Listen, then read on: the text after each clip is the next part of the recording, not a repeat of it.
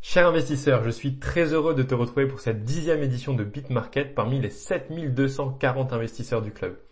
Dans cette édition, je vais te transmettre toutes les clés pour construire un portefeuille crypto qui soit solide, diversifié et surtout polyvalent en fonction des phases de marché.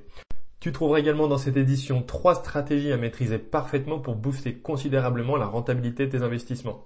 Et afin de pas alourdir l'édition, j'ai intégré 5 supports visuels en annexe, donc si tu écoutes uniquement la version audio, réfère-toi à la newsletter écrite pour voir les, supports. Avant de commencer, tu as 9 ressources pour débuter. Donc tu as les bases des cryptos et de la blockchain, comment investir en crypto et en bourse, investir dans l'immobilier grâce aux cryptos, identifier les cryptos à fort potentiel de croissance, assimiler les bases du trading, maîtriser le pack complet du trader, définir son profil d'investisseur, comprendre la cyclicité des cryptos et investir dans les NFT à fort potentiel de croissance. Donc si l'un de ces thèmes t'intéresse, n'hésite pas à aller cliquer sur les liens que j'ai associés à chacun de ces titres. Et avant de commencer, ta mission si tu l'acceptes, c'est de me rejoindre sur Instagram pour suivre l'actualité des cryptos. Et si tu apprécies mon travail, surtout n'hésite pas à le partager à tes amis, ça me fera extrêmement plaisir. Alors au sommaire de cette édition, dans la première partie, on va voir l'allocation de portefeuille selon les différentes échelles de risque. Dans la deuxième partie, on verra toutes les options possibles pour diversifier son portefeuille. Et dans la troisième partie, on verra les trois stratégies de gestion de portefeuille des millionnaires. Commençons tout de suite avec la première partie, l'allocation de portefeuille selon les différentes échelles de risque. Alors la construction d'un portefeuille financier est une activité qui doit être designée sur mesure pour chaque profil d'investisseur. Et parmi les critères principaux à considérer, il y a évidemment la tolérance au risque. Alors, savoir psychologiquement et émotionnellement ce que tu es capable d'endurer pendant des périodes de haute volatilité te permettra d'être serein quand les scénarios envisagés arriveront. Et donc là, je t'ai mis quatre échelles de crypto avec le risque associé. Et évidemment, plus les risques sont élevés, plus le potentiel de gain croît également. Alors, le premier échelon, ça va être les stablecoins. Alors, le risque est absolument très très faible parce que c'est des cryptos qui sont indexés sur le cours de monnaie fiduciaire. Donc, donc elles ne fluctuent pas. Leur utilité, c'est qu'elles permettent de prendre des profits donc en stablecoin et d'échapper donc légalement à l'imposition des 30% sur les plus-values. Parce que si tu prends tes bénéfices en euros, tu devras écoper de la plus-value de 30%, et si tu le fais en stablecoin, tu échappes à la plus-value. Ensuite, euh, c'est également utilisé pour avoir du cash de disponible pour acheter des corrections de marché et obtenir aussi des rendements importants en finance décentralisée. Donc quand même le panel d'utilisation est assez large. les exemples de, de stablecoins qui sont pertinents à l'USDC, l'USDT, le BUSD et le DAI. Ensuite, deuxième catégorie, tu as les cryptos à grande capitalisation. Donc le risque, il est relativement faible et les caractéristiques, il va s'agir de cryptos relativement âgés comme le Bitcoin et l'Ethereum. C'est des cryptos qui sont très liquides, qui sont très liquides, ça veut dire que euh, elles sont énormément échangées. Donc si tu veux passer de gros ordres de vente ou d'achat, tu ne feras pas bouger les cours pour passer ces ordres-là et pour qu'ils soient exécutés. C'est également des cryptos qui sont disponibles sur la majorité des plateformes d'échange et qui disposent d'une capitalisation de marché qui est supérieure à 5 milliards. Donc par exemple, tu as le Bitcoin, l'Ethereum, Polkadot ou encore Cardano. La troisième partie, ça va être les, cryptos à moyenne capitalisation. Donc là, le risque, il est modéré. Les caractéristiques de ces cryptos, c'est qu'il va s'agir de cryptos qui sont tout de même liquides, qui sont disponibles sur beaucoup de plateformes et qui disposent d'une capitalisation de marché qui est comprise entre 300 millions et 5 milliards. Donc c'est assez large. Et dedans, tu retrouves des cryptos comme Theta, Kusama, Sandbox ou encore NIR. Et enfin, la dernière catégorie, c'est les petites cryptos. Alors là, le risque est très élevé parce que c'est des cryptos qui sont jeunes, qui ont une capitalisation très faible parce qu'elle est en dessous de 300 millions. Donc il suffit de pas beaucoup d'argent pour que les cours explosent et de pas beaucoup d'argent aussi pour que les cours s'écroulent. Par exemple, dans ces cryptos-là, tu vas avoir le Veracity, Hathor, Oasis Network et Immutable X. Et chacune des cryptos que j'ai citées dans ces exemples sont d'excellents projets avec vraiment de forts potentiels de croissance, mais néanmoins ce n'est pas une recommandation d'investissement. N'hésite pas à faire tes propres recherches avec notamment la méthodologie d'analyse fondamentale qu'on a déjà vue dans le passé.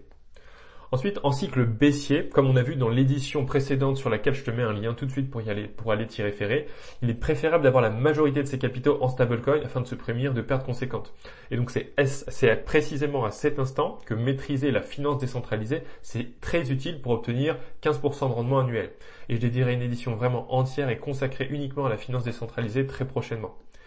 Et après, en cycle haussier, donc afin de booster la performance de ton portefeuille, il est préférable d'avoir une exposition en crypto bien supérieure à celle en stablecoin. Néanmoins, il faut toujours garder des stablecoins pour acheter des points bas de marché, comme je l'ai dit auparavant. Et donc, la stratégie d'allocation dépend majoritairement du niveau de risque qu'on a vu juste avant et de la taille des capitaux. Et donc, un portefeuille d'un million d'euros ne prendra absolument pas les mêmes risques et les mêmes positions qu'un portefeuille de 10 000 euros. Et donc là, à cet endroit, je t'ai inséré un tableau que tu verras en annexe 1 qui te permet de te guider dans l'allocation de ton portefeuille. Par exemple, dans la première ligne du tableau, ça correspond à une échelle de risque très faible. Donc voici la décomposition de cette stratégie. Ce serait 20% stablecoin, 40% en Bitcoin, 35% en Ethereum qui sont les grandes capitalisations. Dans la partie moyenne capitalisation, seulement 4% du portefeuille. Et dans les toutes petites capitalisations, seulement 1%. Et dans la suite du tableau, en fonction de l'échelle de risque, donc faible, modéré, modéré plus, élevé et très élevé, je mets différentes allocations avec des pondérations évidemment différentes suivant la taille des crypto-monnaies. Donc n'hésite pas à aller t'y référer. Et si tu veux connaître la décomposition de mon portefeuille personnel, je l'ai partagé dans la partie 5 de l'édition Définir son profil d'investisseur. Donc je t'ai mis un lien directement à cet endroit pour que tu ailles t'y référer également. Donc passons désormais à la partie 2 de cette édition, à savoir toutes les options de diversification de portefeuille. Alors au-delà de la stratégie de diversification par capitalisation de marché, on peut diversifier aussi par narratif. Alors un narratif, c'est une catégorie de crypto. Par exemple les NFT, la DeFi qui est la finance décentralisée ou encore le Metaverse, ce sont des catégories crypto qui connaissent des, des saisonnalités qui leur sont propres. Et donc chacun des narratifs a alternativement des périodes de grande croissance qui peut survenir à des périodes où le marché global décroît. Et donc parmi les différents narratifs, on en distingue 18 principaux. Alors il y en a d'autres, mais qui sont beaucoup plus petits, donc marginaux, mais les 18 principaux sont ceux-là. Le premier, ça va être les réserves de valeur comme le Bitcoin. Le deuxième, ça va être les monnaies comme XRP, Litecoin, Nano, Stellar, toutes ces cryptos. Le troisième, ça va être les plateformes de smart contracts comme ETH, AVAX, Solana, euh, Phantom, ADA. Ensuite, on va avoir la finance décentralisée, on va avoir les oracles, on va voir les marchés de données, on va voir les NFT, le gaming, les assurances, le partage de données, le stockage de données, la chaîne d'approvisionnement, notamment avec VeChain, les jetons privés, les plateformes d'échange centralisées comme Binance, qui ont leur propre token de gouvernance. On a aussi les plateformes d'échange centralisées comme Uniswap, Rune et Joey. Et on a après les stablecoins, le metaverse et les mêmes comme le Shiba ou le Dogecoin. Donc voilà globalement l'entièreté des catégories qui existent et pour chaque catégorie je t'ai mis un exemple, voire, plusieurs exemples que je n'ai pas forcément cités à l'oral. Donc pour illustrer ça, en 2021, il y a eu quatre vagues de narratifs. On a eu d'abord l'écosystème Polkadot entre janvier et mars, on a ensuite eu les NFT entre juin et août, après il y a eu les plateformes de smart contract entre août et octobre, et ensuite on a eu l'écosystème Metaverse entre octobre et novembre. donc c'était au moment où Facebook avait annoncé qu'il voulait changer de nom pour Meta. À cet endroit de la newsletter, je t'ai mis un graphique qui résume la chronologie de toutes ces vagues de narratifs. donc chaque vague dure entre un mois et trois mois. Et donc ces vagues sont des machines à cash si tu parviens à surfer dessus et surtout à sortir au bon moment parce que quand la vague s'écroule, le cours descend super vite. Et donc en moyenne, les plus grosses capitalisations de chaque narratif enregistrent entre x5 et x10 sur la période. Et pour les plus petites cryptos du narratif, il peut même y avoir des x100. Par exemple, en 2021, pendant la vague du narratif des plateformes de contrats intelligents, donc les smart contracts, la crypto AVAX qui était l'une des, enfin, qui était la plus grosse crypto en fait, la, crypto qui avait la plus grosse capitalisation dans ce narratif, elle a fait x10, tandis que la crypto Joey, qui elle était beaucoup plus petite à cette époque, elle, elle a fait x100 sur la même période. Donc les vagues en fait de narratif, elles, ce sont des, ce sont des opportunités de gains générationnels qu'il faut savoir utiliser à bon escient, donc savoir rentrer, donc identifier et surtout savoir vendre au bon moment. Alors comment savoir quand sera la prochaine vague et surtout quel narratif sera concerné? Alors on peut très difficilement l'anticiper, c'est pourquoi il est toujours pertinent d'avoir une partie de son portefeuille exposée aux meilleurs cryptos de chaque narratif pour bénéficier en fait de ces hausses qui sont éphémères mais surtout hautement rémunératrices. Néanmoins, j'ai tout de même identifié deux métriques que j'ai notées comme étant annonciatrices d'une vague à venir. Alors la première métrique, c'est l'augmentation significative des mentions sociales d'un narratif. Alors, par exemple, quand le nom d'un narratif comme NFT, Metaverse, etc. apparaît dans les tendances sur Twitter et dans les hashtags récurrents, ça veut dire que les feux des projecteurs sont dirigés vers ce narratif. Donc la probabilité qu'une vague haussière se dessine, elle est importante. Et afin de confirmer cette première analyse, tu peux aller déjà sur Google Trends et taper le nom du narratif en question pour voir si de nombreuses recherches ont récemment été effectuées sur cette thématique. Donc en comparaison à la même recherche sur d'autres dates qui pourraient être anodines.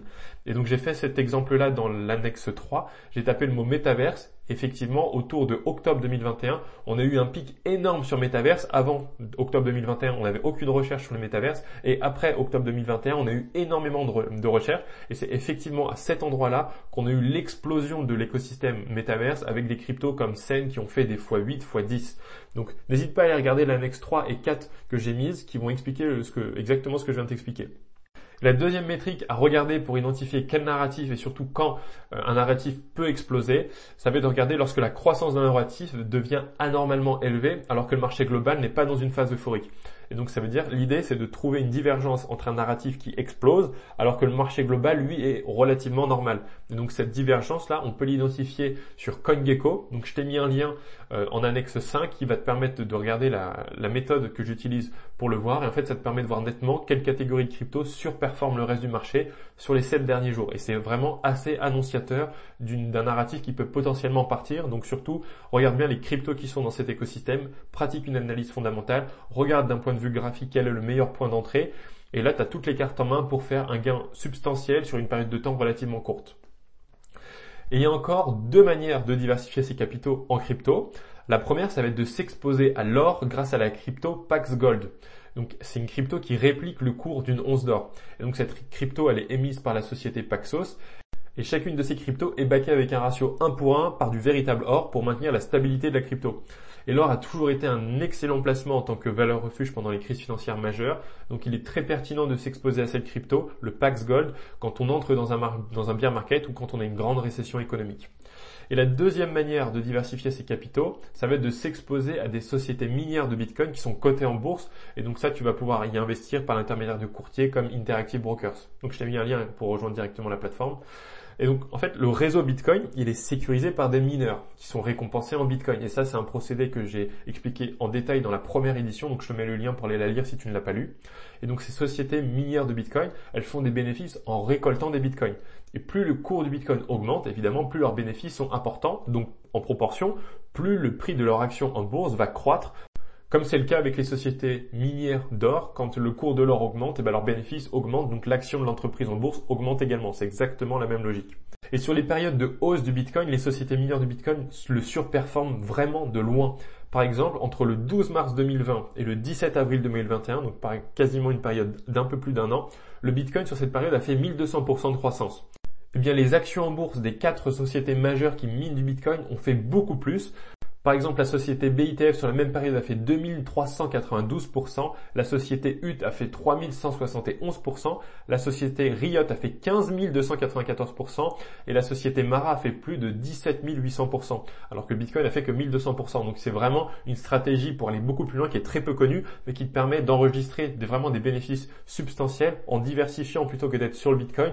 Prends un peu de partie de Bitcoin et le reste, investis-le sur des sociétés minières, sur des actions en fait qui sont cotées en bourse, mais qui vont au final répliquer la performance du Bitcoin comme si tu avais un effet de levier parce que la croissance elle est évidemment beaucoup plus élevée que sur le Bitcoin sur la même période.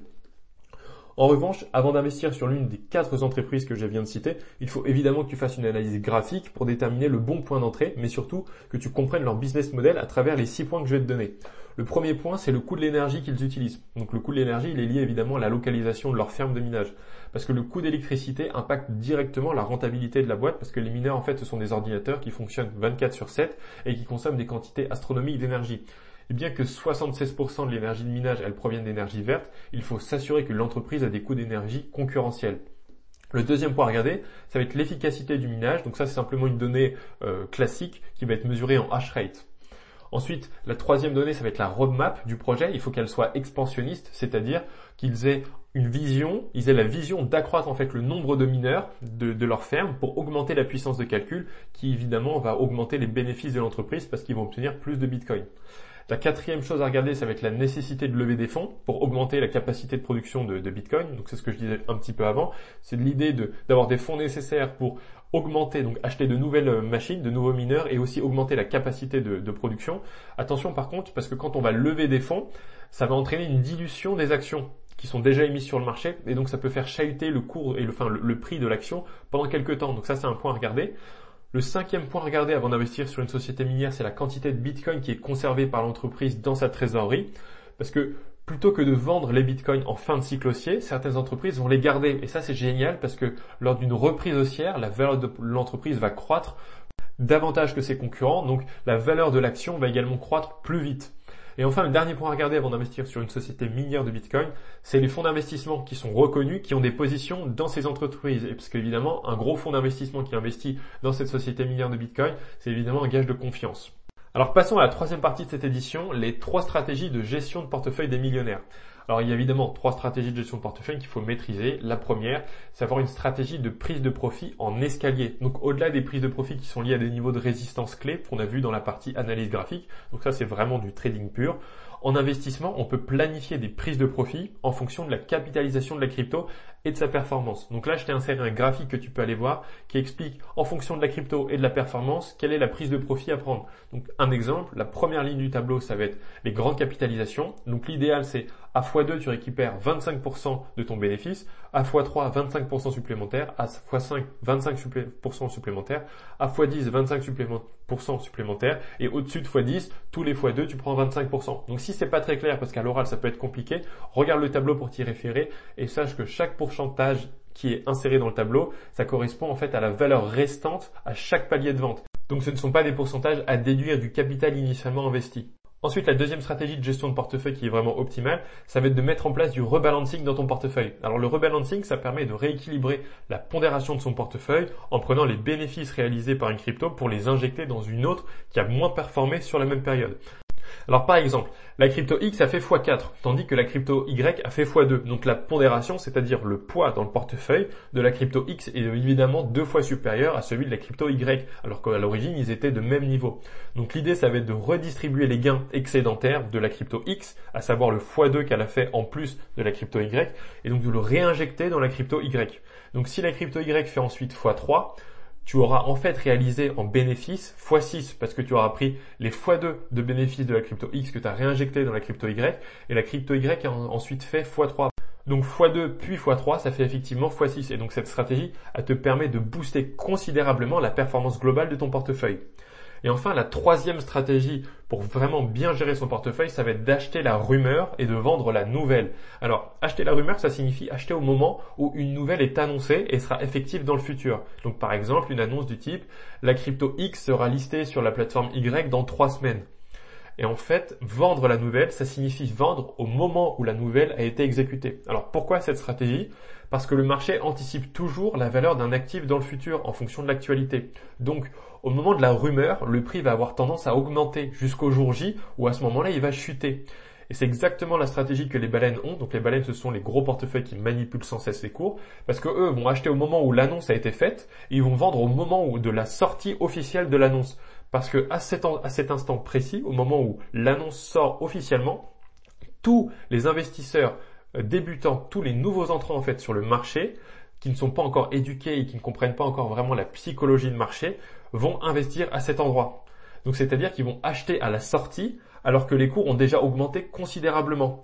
Et étant donné qu'il y a beaucoup d'achats qui sont opérés à ce moment-là, donc c'est-à-dire à la sortie officielle de l'annonce, par beaucoup, par tous ces investisseurs en fait qui ne sont pas expérimentés, mais eh il y a suffisamment de liquidité pour absorber les gros ordres de vente de toutes les personnes qui font, qui font en fait l'inverse de la masse. Et c'est eux qui ont raison et c'est eux qui gagnent de l'argent en crypto. Pour te donner un exemple concret qui a eu lieu il y a quelques mois, la crypto PTF, il y a quelques mois, elle a annoncé la sortie de, la nouvelle version de son application. Et entre le moment où elle a annoncé ça et la sortie réelle, la crypto, elle est passée de 70 centimes de dollars à 2,4 dollars. Donc elle a fait x 3,5. Mais dès que la sortie officielle a été lancée, le cours s'est effondré de 2,40 dollars à 50 centimes de dollars seulement en un mois. Donc tu comprends pourquoi il faut acheter la rumeur et vendre la nouvelle et surtout ne pas faire l'inverse, c'est-à-dire ne pas suivre la masse. Donc en synthèse, l'allocation de ton portefeuille doit dépendre de ta tolérance au risque, de ton capital et de la capitalisation de marché des cryptos que tu as sélectionné. Tu peux diversifier tes investissements par capitalisation mais aussi par narratif pour bénéficier en fait des vagues alternatives de chaque catégorie crypto qui offre des rendements extraordinaires. Ensuite, pour identifier la vague des prochains narratifs, suis régulièrement les tendances sur Twitter, prête une attention particulière à Google Trends et aux performances de chaque narratif sur CoinGecko. Et en fait, tes prises de profit, elles doivent être échelonnées en fonction des performances des cryptos et tu peux faire du rebalancing pour rééquilibrer la pondération de ton portefeuille pour booster ta rentabilité. Et enfin, achète la rumeur et vends la nouvelle. Donc c'est terminé pour cette édition. Si tu veux lire toutes les précédentes newsletters, je t'ai mis un lien tout de suite pour que tu puisses y accéder. Et surtout, si tu veux accéder à tous mes contenus quotidiens sur Instagram, n'hésite pas à me, rejoindre. Donc je te dis à la semaine prochaine pour une édition exceptionnelle. N'hésite pas à partager mon travail s'il t'a plu. Et je te dis à ton succès. Ciao